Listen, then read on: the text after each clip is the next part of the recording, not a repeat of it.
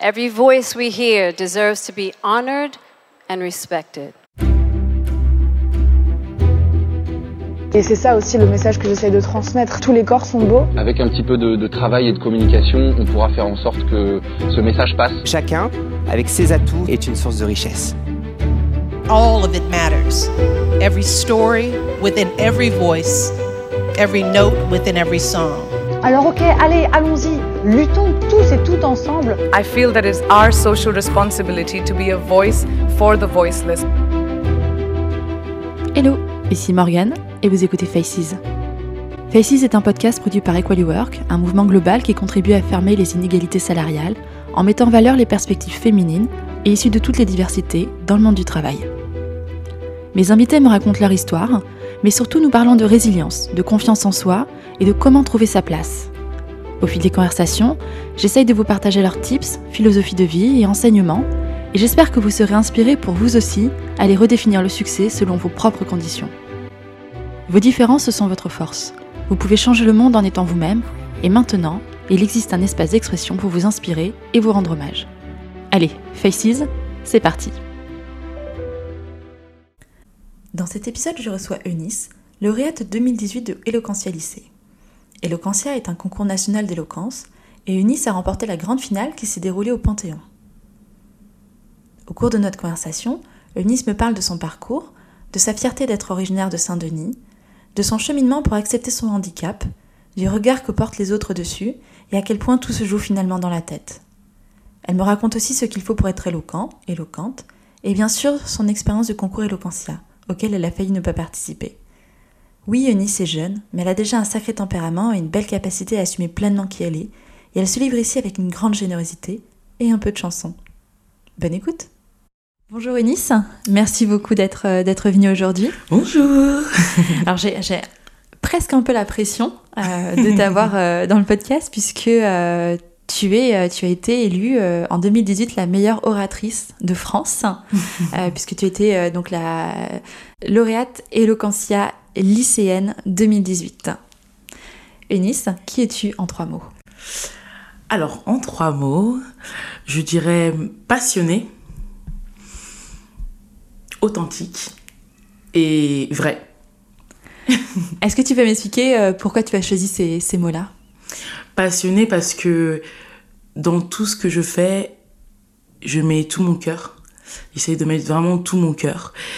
Euh, authentique parce que je me trouve euh, très, très originale, enfin originale dans le sens où euh, j'ai fait beaucoup de choses différentes qui me rend moi-même originale et puis vrai parce que dans tout ce que je fais aussi j'essaye d'être la plus sincère la plus congruente avec euh, avec moi-même. Est-ce que tu peux me raconter un petit peu justement quel était ton parcours? Donc euh, aujourd'hui tu as tu as 18 ans tu es étudiante euh, en sociologie.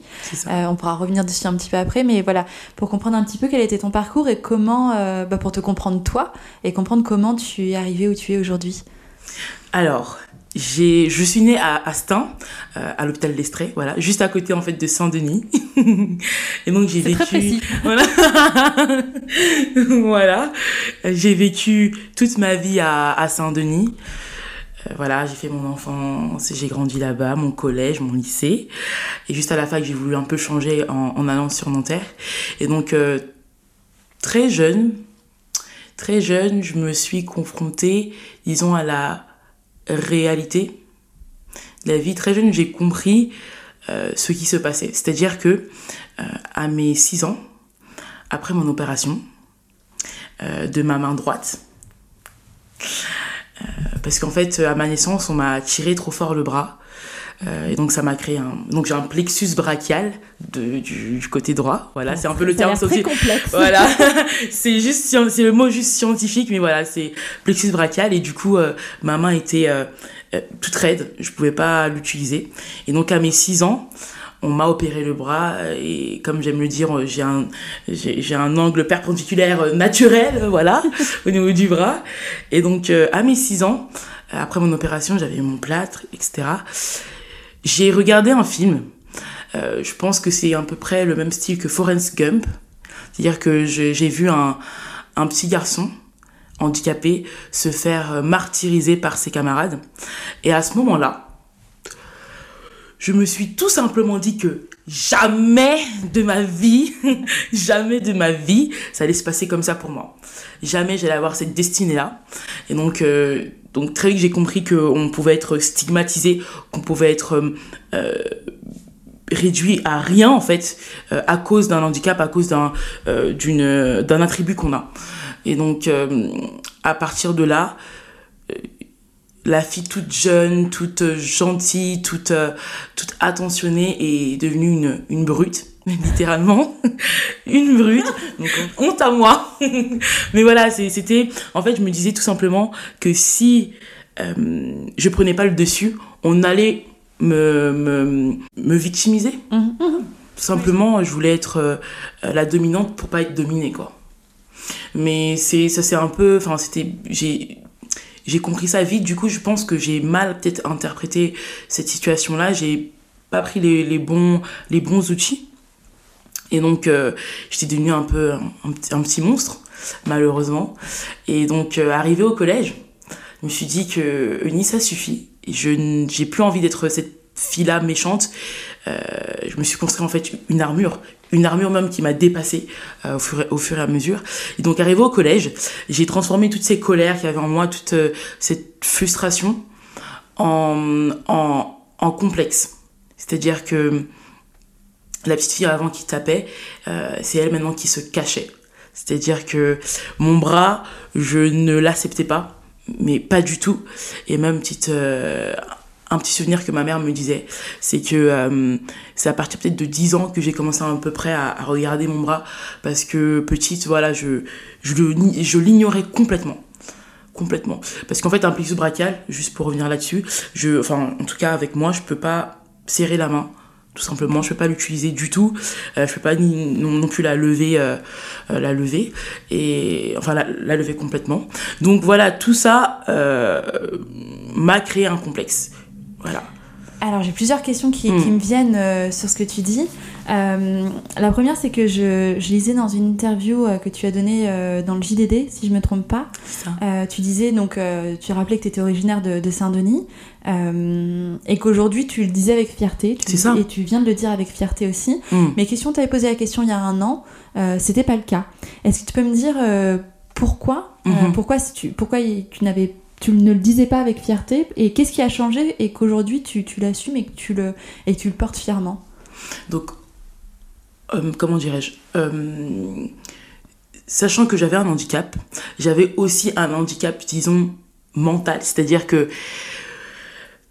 très vite, j'ai compris aussi que à la télé, on nous montrait, nous les Dionysiens, nous les gens de banlieue plus généralement, on nous montrait en tant que brûleurs de voitures, casseurs de voitures ou encore dealers, euh, chose qui me, révoltait et j'en avais honte parce que à chaque endroit euh, où je partais quoi euh, c'est à dire que par exemple en troisième j'étais j'étais à la Frette sur Seine enfin c'est vraiment dans le 95 il me semble vraiment voilà. Et à la suite de mon stage je leur ai dit enfin il y a une dame qui m'a demandé mais en fait Eunice où d'où tu viens? Je sais pas comme ça elle m'a posé la question et j'ai hésité parce que je savais très bien euh, ce qu'on pouvait avoir comme réaction donc euh, j'ai hésité et je lui dis euh, Saint-Denis et là choc total pour elle. Elle dit, mais, ah bon, Saint-Denis? Tu parles comme ça et tu viens de Saint-Denis. Donc voilà, non seulement on nous prend pour des brûleurs, des casseurs de voitures, mais aussi des personnes, enfin, on nous considère comme des personnes qui ne savent pas parler en fait. Ouais, Qui ne saurait pas s'exprimer. Ça, euh, voilà, qui savent pas s'exprimer juste en wesh wesh, t'as eu quoi, donc comme ça quoi. Alors que c'est pas du tout le cas. Et je pense que oui, ça fait partie de la culture euh, de banlieue, ça faut pas, faut pas, faut pas le nier. Mais il n'y a pas que ça. Il y a aussi des personnes comme moi qui savent, enfin qui savent bien s'exprimer, qui savent juste porter leur voix pour reprendre voilà le, le, le, slogan d'Eloquentia. Et, euh, et donc voilà. Donc euh, avant voilà. Donc à l'époque c'était vraiment j'avais honte de Saint-Denis. J'avais aussi enfin je j'étais complexée par rapport à, à, mon handicap à un certain moment. Et donc euh, tout ça a fait que j'avais pas confiance en moi. Et aujourd'hui, du coup, tu, tu as renoué avec finalement toutes tes identités, j'ai envie de dire, et tu l'assumes, enfin, t'assumes complètement euh, qui tu es, d'où tu viens et ce que tu fais. C'est ça.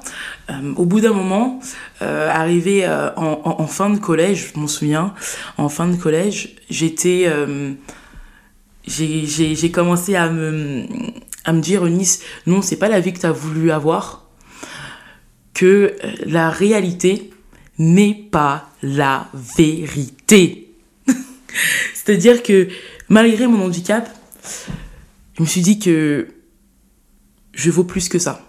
Et ce processus-là, de me dire que déjà que les gens ne voient pas que ça et que moi-même je suis pas juste réduit à, une personne handicapée, euh, ce processus-là a pris beaucoup de temps jusqu'à mes 17 ans, quoi. Jusqu'à mes 17 ans, donc euh, voilà, donc arrivé euh, à mes 17 ans, je me suis dit, Eunice, voilà, il faut que tu changes tout ça, il faut que tu t'assumes. Il faut que tu aies confiance en, toi. Et du coup, à travers plusieurs expériences, plusieurs tilts, comme j'aime bien dire, par exemple, euh, l'un de mes souvenirs, c'est que euh, j'ai la collègue de ma, de ma mère qui euh, travaille à la voirie actuellement, m'a vu un jour en train d'aller au, au, kiné. Et en fait, elle ne savait pas que j'étais donc handicapée. Et elle me voit, elle me dit Mais Eunice, ça va et tout? Mais où où tu vas? Je lui dis Mais t'as pas remarqué hein, Quoi Qu'est-ce qui se passe, Eunice Qu'est-ce que tu racontes? Non, mais j'ai ma main et tout, j'ai mon handicap. Et là, elle me dit, mais, mais Eunice, mais je, n'avais pas vu ça, Eunice. Euh, et là, c'était comme, en tout cas, l'une de mes premières révélations, c'est que on ne voyait pas que ça. Parce qu'en fait, comme j'aime le dire, tout se passe dans la tête. Moi, je pensais que euh, j'avais cet handicap-là et que tout le monde le voyait, alors que pas forcément. Et, et, toi, euh, qui m'entends, euh, qui m'écoute aujourd'hui, peut-être que tu penses que voilà, tu, n'as pas confiance en toi, tu es grosse, tu as des rondes, tu as des rondeurs, ou bien que tu es petit, etc. C'est pas ça qui te définit en fait. Tant que tu penseras ça, les autres aussi verront que ça. Et tout commence par là, quoi. Tu, me disais tout à l'heure euh, en off que euh, tu me disais j'incarne euh, toutes les mm. problématiques de la diversité. Tu m'as promis qu'on pourrait que tu pourrais m'expliquer ce que tu voulais dire par là. Du coup, je te, pose la question. Qu'est-ce que tu entendais par, par cette phrase? J'aime beaucoup cette phrase parce que tout simplement, je suis une femme. Une femme issue de l'immigration noire. Ça fait deux. Troisièmement, j'ai un handicap. Et donc, tout ça, et en plus de vivre en banlieue, tout ça a fait que euh, pour moi, j'incarnais tout ça, toutes ces problématiques-là qu'on pourrait voir comme des problématiques. Alors que malgré ce que les gens disent, il faudrait euh, que, en tout cas moi, euh, ce qui s'est passé pour moi, c'est que je me suis dit que je ne suis pas, je ne veux pas me réduire qu'à ça. Je ne veux pas me dire que voilà que je veux pas être l'image que les médias ou autres personnes me donnent à moi-même. Je veux être la personne que je veux, que je veux être, le héros ou l'héroïne que je veux être. Alors, comment est-ce que tu fais ça? Comment est-ce que tu as fait ça? Et est-ce que, par exemple, ta participation mm. euh, donc à Eloquentia, est-ce que ça fait partie justement de ce process où tu as voulu sortir de euh, la place qui t'était euh, assignée, en fait, si on peut dire entre guillemets, par la société? Mm. Alors, c'est vrai que pour Eloquentia, c'est c'est un peu, c'est comment dirais-je je ne dirais pas un hasard de la vie, mais une des plus belles expériences de ma vie. C'est-à-dire que, hum, pour revenir un peu sur Eloquentia, j'ai ma professeure de français, Madame Karima Iken, qui euh, en fait m'a vu euh, euh, jouer au rond-point, au tête du rond-point, parce que je faisais du théâtre. Mmh. voilà, un moment de, voilà, seconde, je faisais du théâtre et elle, elle a aimé ma performance. Elle m'a tout de suite on a eu un feeling ensemble et depuis on est resté en, contact. Après j'ai fait j'ai été au CVL au CA de mon lycée, CVL euh, conseil de vie lycéenne, le conseil de vie lycéenne, puis euh, membre du CA, enfin du conseil d'administration de, mon lycée. Et donc on a gardé contact. Et puis en terminale, j'ai Madame Ken qui me dit euh, Eunice, bon, euh, moi je vais devoir avocate. Euh, je lui disais mais pourquoi? Bon là il y a le concours, il y a le concours euh qui commence pour les étudiants, pour les lycéens pardon. J'aimerais que tu participes. Et donc je lui dis madame, en fait je connaissais déjà Eloquentia du nom, enfin disons voilà, parce que trois ans en arrière en 2015 en 2015, j'ai Stéphane De Freitas, le créateur d'Eloquentia, qui est venu lors de, la journée d'égalité des, des chances à, à Sugère, dans mon lycée. Et donc le créateur d'Eloquentia qui vient lui-même de Saint-Denis, voilà, c'est une autre histoire, mais il est venu et il nous a fait donc le speech de la formation, du concours, parce qu'Eloquentia c'est une formation et un concours, mais aussi ce qui m'avait vraiment impacté, ce qui m'avait, ce qui m'avait vraiment touché, c'est qu'il nous avait dit que vous les enfants de banlieue, vous les enfants euh, d'immigrés, vous pouvez réussir. Et ça, ces mots-là, son, son discours, ça m'avait tellement, mais tellement touché, tellement boosté, que hum, euh, ça m'a marqué en fait. Et donc quand elle m'a reparlé euh, trois ans plus tard, donc 2015 c'est ça, trois ans plus tard d'Eloquentia, je me suis dit, euh, oui madame, j'aimerais beaucoup le faire. Et donc elle m'a dit ça peut-être en février. Et en, en, mai, elle me relance sur Eloquentia en fait, en parallèle d'Eloquentia, je, je, faisais en même temps. Euh, donc, j'avais mon bac, mon bac binational, parce que j'ai passé un double bac franco-italien. En parallèle aussi, je faisais l'atelier Sciences Po. J'avais le gospel à côté, etc. Et euh, et t'avais encore le temps pour euh, préparer Eloquentia. Alors voilà, justement. Donc quand elle m'a proposé ma, ma, ma professeure de de faire euh, Eloquentia, je me suis dit au début, madame, je ne peux pas parce que j'étais en pleine période de bac blanc, de franco-italien, enfin je dis, madame, bon, on verra, mais j'aime beaucoup Eloquentia, enfin, je connais un peu les valeurs, j'aime beaucoup. Et donc, quelques mois plus tard, elle m'a reproposé, mais Eunice, est-ce que tu veux y aller? En plus, c'est sur HEC, euh, sur le campus d'HEC, tout frais payé? Bon, madame, j'ai dit, bon, voilà, je, je, voudrais quand même participer. Et hum, voilà, et donc, en fait, comme je disais tout à l'heure, j'ai fait l'atelier Sciences Po. J'ai été, euh, très rapidement, j'ai été admissible. C'est-à-dire que notre dossier, parce que nous, on était euh, en convention d'éducation prioritaire, CEP. Donc il y avait 2 euros l'admissibilité et l'admission. Et donc j'ai passé l'admissibilité euh, voilà, de, de, très près, on va dire ça comme ça. Et pour l'admission, c'était à peu près, voilà, c'était en, en, en, mi-mai. Mi pour l'admission, euh, voilà, tout s'était bien passé. Mais donc, juste avant les résultats de, de, de du bac même, j'ai une lettre qui dit j'ai le regret de vous annoncer que vous n'êtes pas prise euh, à Sciences Po. Comment est-ce que tu l'as perçue, euh, cette voilà. lettre? Est-ce que sur le coup, euh... j'ai l'impression que tu t'en es bien remise, mais euh, comment sur le coup tu, si tu l'as vécu? Mmh. Alors, pour moi, Sciences Po, c'était pas qu'une école, ça représentait, comme je disais avant, j'aimais pas Saint-Denis clairement. Euh, donc Sciences Po pour moi ça représentait un peu euh, l'échappatoire, un peu euh, ce soleil-là qui allait me permettre d'avoir une ascension sociale, comme on, on aime dire en sociaux, c'est-à-dire permettre de grimper, de, de grimper pardon, euh, euh socialement. Mm -hmm. Et donc, pour moi, ça représentait tout ça. Et le fait de ne pas l'avoir eu, euh, honnêtement, ça m'a brisé. Parce que je n'avais pas confiance en moi. Et grâce à Younes, mon tuteur, il m'a redonné confiance en moi, euh, etc. Ton tuteur dans le dans, dans le... voilà pardon dans le dans la convention d'éducation. Okay. Vraiment j'ai commencé à, à, acquérir vraiment de la confiance, mais à ce moment-là ça m'a détruite. Tous mes pr mes premiers rêves de ma vie se sont effondrés parce mmh. qu'il faut savoir qu'avant je n'avais aucun rêve. Comment ça, comment est-ce que tu t'en es remis et mmh. comment, quel est le lien du coup avec euh, Eloquentia? Voilà. Donc, à l'issue de, des résultats, euh, je me suis dit non, euh, Eloquentia c'est fini moi les concours, je n'aime pas ça. Je vais pas aller à, je ne vais pas aller à, à, à Eloquentia. Et là, j'ai une petite voix qui me dit Eunice, je sais que voilà, tu vas pas bien, je sais que tu es brisée, mais vas-y. Je lui dis, mais en fait, non, vas-y, Eunice. Et donc, euh, alors normalement, avec Sciences Po, on avait un, une semaine euh, booster, c'est-à-dire euh, une semaine un peu de remise à niveau pour les, les, élèves issus de, la CEP, de la Convention d'éducation prioritaire.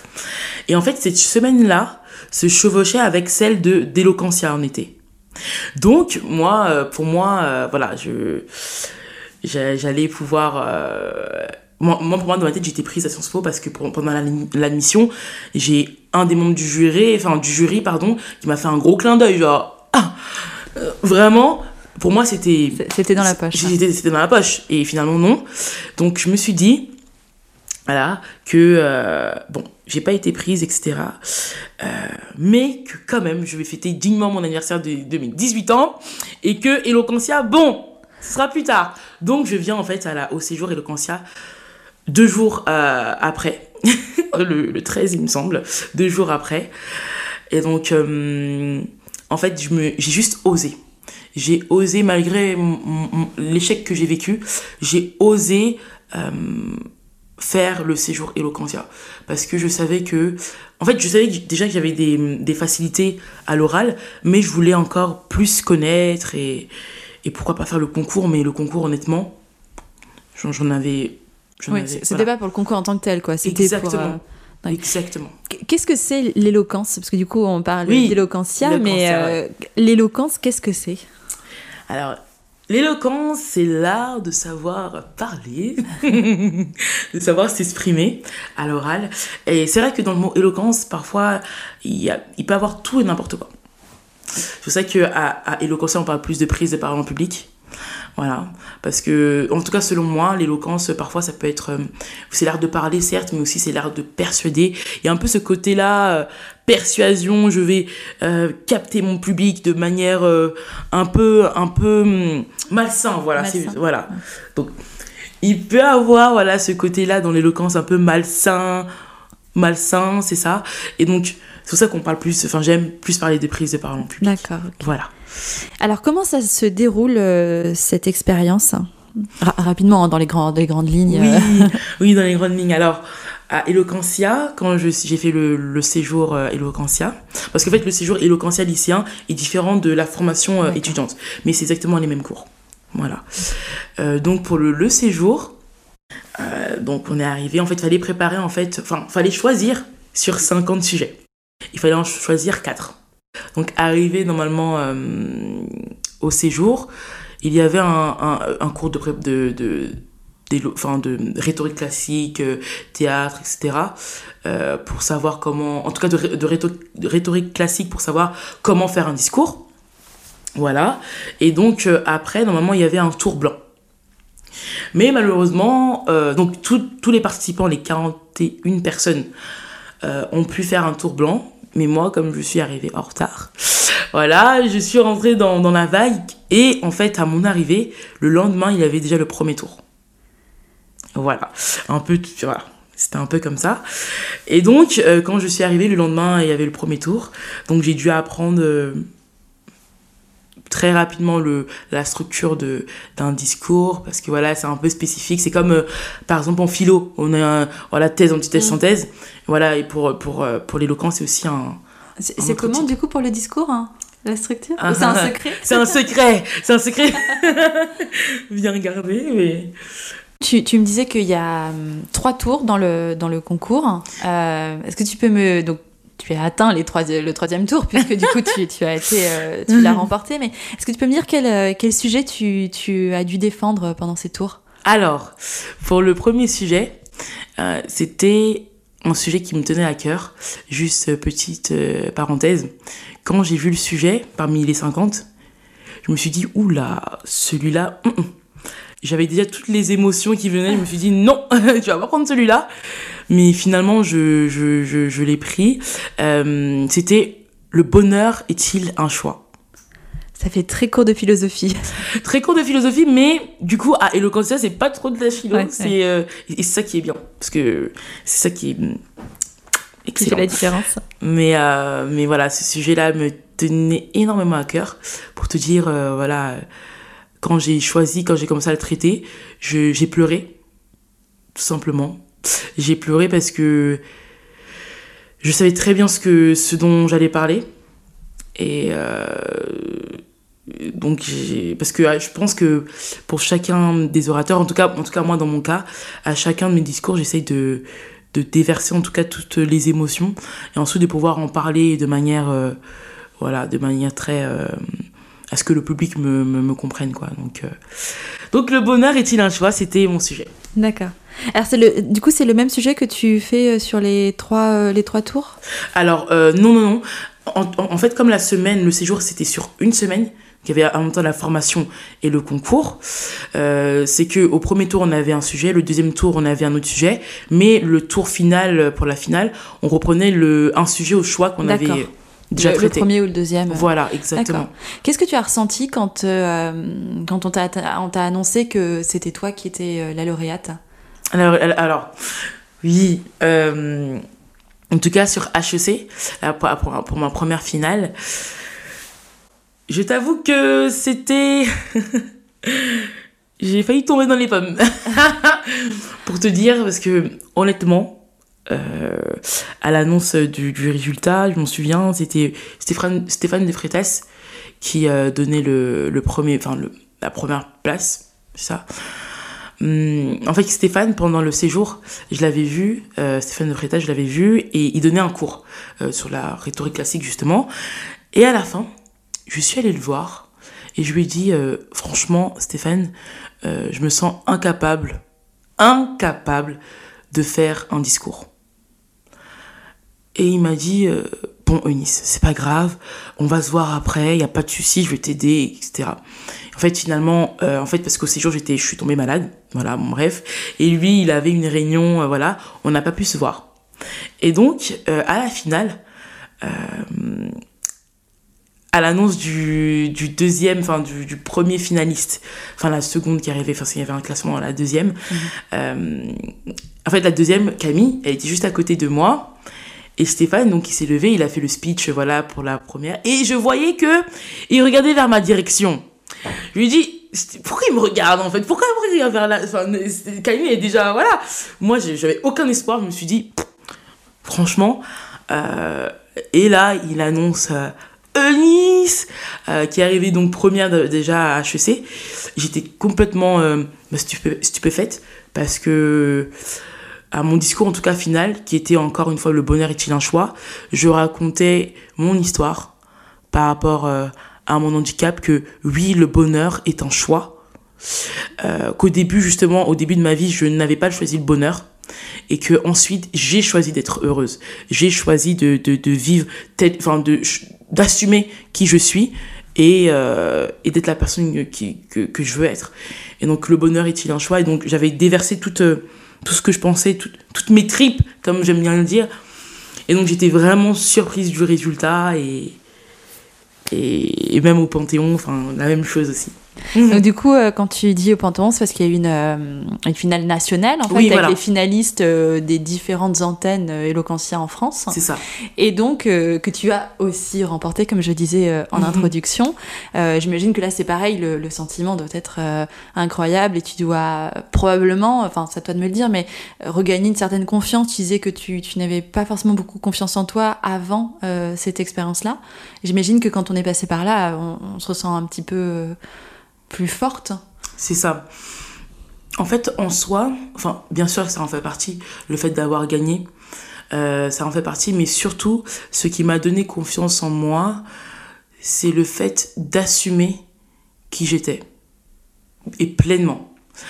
Quand je dis ça, euh, c'est parce que j'estime que à l'école, on nous apprend à être dans un moule. À dans un moule que, justement, moi, je n'arrivais pas forcément à, rentrer.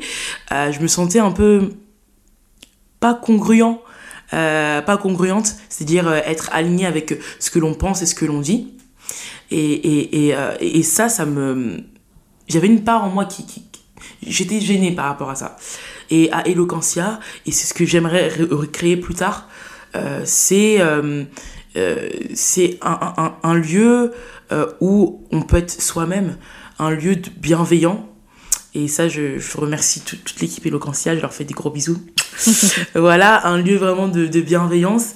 Et, et, et c'est ça, en fait. Enfin, quand on a un lieu de bien- bienveillance, on, on peut être soi-même, on peut s'exprimer, on peut assumer qui l'on est, qui on est. Donc, euh, la confiance, en fait, elle est venue par, euh, tout d'abord par assumer qui j'étais. Donc, tout se passe encore dans la tête, assumer qui, qui, qui j'étais. Et en plus, euh, grâce au climat de, de bienveillance qui régnait. Qu'est-ce qu'il faut, euh, qu'est-ce qu'il faut avoir, qu'est-ce qu'il faut faire, euh, Mhm. qu'est-ce qu'il faut avoir comme euh, capacité, compétence, qu'est-ce qu'il faut faire pour être quelqu'un d'éloquent? Ah Ma philosophie, ma philosophie. Euh, C'est de chanter au micro. euh, alors, ma philosophie, c'est, euh, pour être quelqu'un d'éloquent, c'est être, euh, être soi-même. Et pleinement soi-même. Assumer qui, qui on est. Et bien sûr, quand on fait un discours ou, ou, ou lorsqu'on prend la parole en public, il faudrait aussi, euh, donc non seulement être soi-même, mais aussi accentuer un peu euh, les... euh, légèrement en tout cas, qui on est. Je n'ai pas dit de faire du théâtre, c'est des choses différentes, voilà, deux choses différentes, mais voilà. D'abord être qui, être qui, enfin qui on aimerait être, tout simplement, être soi-même, et voilà, accentuer quelques, quelques, quelques, voilà, quelques petites choses, regarder le public, euh, voilà, euh, capter l'attention du public, voilà. En quoi tu penses que c'est euh, le fait d'être éloquent ou le fait Mm. euh, d'assumer euh, qui l'on est euh, En quoi tu penses que ça peut être euh, Alors, j'ai pas le mot en français, ça fait vraiment. euh, Ouais. Ça fait vraiment Brian est dans la kitchen. Euh, en quoi ça peut être un, un- un game changer? En quoi ça peut euh, venir bousculer euh, et changer notre vie de manière positive? Mm. Si tu devais, voilà, par exemple, imaginons tu, tu es face à, à un lycéen, une lycéenne aujourd'hui à Saint-Denis et tu dois le, et de, les- de, de leur dire pourquoi est-ce que c'est. Mm. Il faut qu'ils assument qui ils sont, il faut qu'ils et puis il faut qu'ils travaillent leur éloquence. Qu'est-ce que ça va leur apporter? Et en quoi c'est important euh, pour, pour leur euh, futur et leur avenir Hmm. La parole est importante. La parole est très importante parce que euh, tout simplement on a besoin de communiquer partout où on va. Que ce soit pour demander du pain à, la, boulan- à la boulangère, que ce soit pour un, un entretien d'embauche, que ce soit voilà pour draguer une fille ou un, ou un, ou un garçon. Voilà, on a besoin de la, de la parole euh, tout le temps, euh, partout où on va. Donc s'exprimer, oui, est important et, euh, et, et en tout cas pour beaucoup de personnes, ça ne vient pas juste comme ça. C'est en pratiquant, à force de pratiquer, qu'on qu'on devient éloquent et qu'on améliore sa, sa, sa façon de, de s'exprimer. Aujourd'hui, tu es étudiante à Nanterre en sociologie. Oui. Euh, tu me disais tout à l'heure, euh, la sociologie euh, permet de, mettre des mots sur euh, des phénomènes. Euh, Qu'est-ce que, pourquoi tu as choisi la philosophie? Qu'est-ce que tu y vois? Euh, Et comment tu te vois évoluer euh, là-dedans? Alors, j'ai toujours aimé euh, comprendre le monde dans, le, dans lequel je, vis. Euh, et ça très tôt, en troisième. Et donc, euh, j'ai choisi d'abord euh, ES, croyant que en ES, on allait voir un peu, enfin, beaucoup plus de sociologie, mais finalement pas. Bref. Euh, mais donc, j'ai choisi en fait la, la, sociologie pour, pour comprendre mieux le monde. Parce que je voulais absolument ça. Donc, je me suis dit que pour, pour ma licence, voilà, je vais prendre trois ans de, de bonheur, de kiff, comme on aime dire, voilà.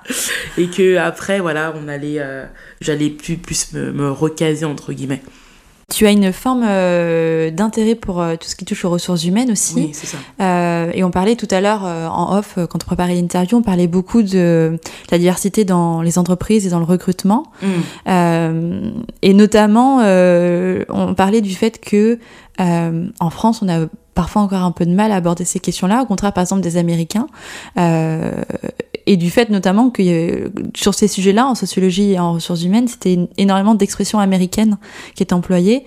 Euh, et tu me disais de manière euh, très juste, je voudrais qu'en France, on arrête de parler d'afro-américains quand on parle des Noirs et quand on parle des problématiques de diversité qui touchent les populations, qu'elles soient maghrébines, noires, etc. Tu peux m'en dire un petit peu plus et quelles sont tes convictions sur ce sujet? C'est ça, c'est que j'estime que en, en France, on a aussi ce problème-là de, de diversité. Et ça, il faut qu'on en parle. Et il faut qu'on ait des données statistiques qui nous permettent de, voilà, de, de, de, de, de, d'émerger le, le problème et de, le traiter. tout simplement. Et, euh, et donc oui, j'aimerais qu'on arrête un peu de, se calquer sur les Américains. Euh, et je nie pas du tout leur euh, leur euh, leur, étude etc mais j'aimerais aussi qu'on enfin j'aimerais qu'on se centralise sur sur sur la France et qu'on qu'on exploite ce terrain là qui n'est pas assez exploité. Est-ce que c'est par curiosité est-ce que c'est un, un, sujet sur lequel tu tu voudrais travailler ah oui. Ah oui, j'aimerais non seulement travailler peut-être sur la, question euh, des Noirs, mais aussi de tout euh, type euh, de diversité qu'il peut avoir, c'est-à-dire être noir, enfin, issu de l'immigration, maghrébin, etc mais aussi être une femme. Qu'est-ce que c'est que en France d'être une femme d'être handicapée? Puisque moi-même je suis voilà euh, j'ai un, j'ai, je suis handicapée j'ai un handicap et donc j'aimerais oui plus tard travailler peut-être sur mon mémoire ou plus tard euh, euh, dans ma vie active travailler voilà sur ce, ce type de, de sujet c'est euh, mes deux dernières questions euh, avant la fin de, du podcast. Oh. Ma, mon avant-dernière question, c'est euh, quelle est, à ton, ton sens, ta plus grande force? Waouh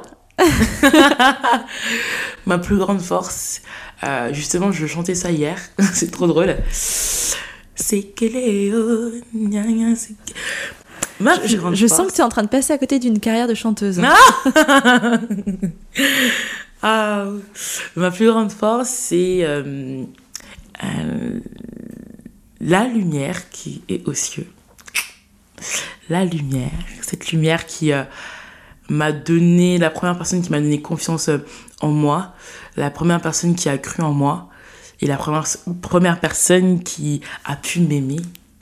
Voilà, c'est cette lumière-là que, que je te laisse découvrir. voilà. Et mon, ma dernière question, c'est euh, quel est le meilleur conseil qu'on t'ait donné sur euh, la mmh. poursuite de ta carrière professionnelle ou de tes projets professionnels? Euh, bah, De tester tout ce que tout ce que tout ce que je voudrais faire, de tester avant de, de, de me mettre euh, voilà dans de me mettre dans un dans un métier, dans un secteur d'activité. et puis en fait, oui, de tester et de faire surtout des rencontres aussi. Plein de rencontres qui permettront de, de, de, me faire découvrir plusieurs jobs, plusieurs jobs, plusieurs métiers qu'on n'avait pas en fait à l'époque, qui sont en train d'émerger. Et, euh, et donc ça, c'est le plus gros conseil qu'on m'a qu'on m'a donné. Les deux plus gros conseils. Merci beaucoup Ennis pour euh, ton retour d'expérience, pour euh, ton dynamisme et pour les petites chansons. Merci.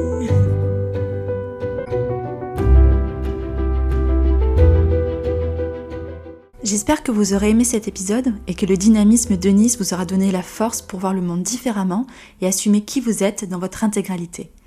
Ce podcast Faces, qui met en valeur la force de la diversité, est produit par Equally Work, une initiative qui combat les inégalités salariales.